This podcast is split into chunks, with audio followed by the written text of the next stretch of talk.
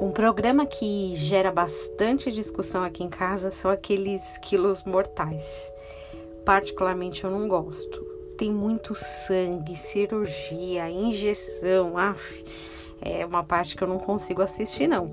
Mas tem gente que em casa, aqui em casa que até curte. Geralmente a história de uma pessoa que está muito acima do peso e luta para conseguir reverter o quadro. O peso é difícil de aguentar, alguns nem uma caminhada simples da cama até a cozinha conseguem fazer. Geralmente essas pessoas são até alimentadas por parentes que levam na cama a refeição.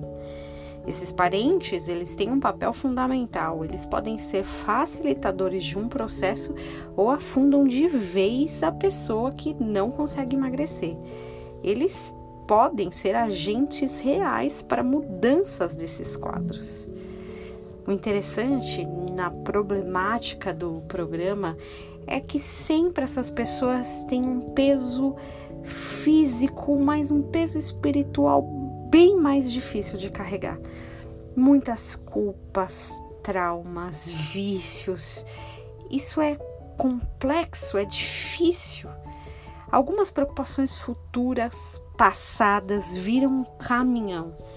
E olha, para puxar um caminhão, pode ser que até um fisiculturista se arrisque por alguns segundos, mas passar a vida carregando um caminhão, carregando esses quilos mortais, não é uma, uma vida fácil e nem é uma vida sonhada.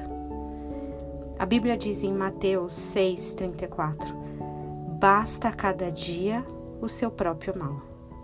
Basta cada dia o seu próprio mal. Não dá para ficar carregando peso futuro, passado, peso de traumas, de culpas, de vícios.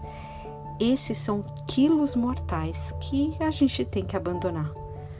Basta cada dia o seu próprio mal. Para de se preocupar. Que Deus abençoe teu dia em nome de Jesus.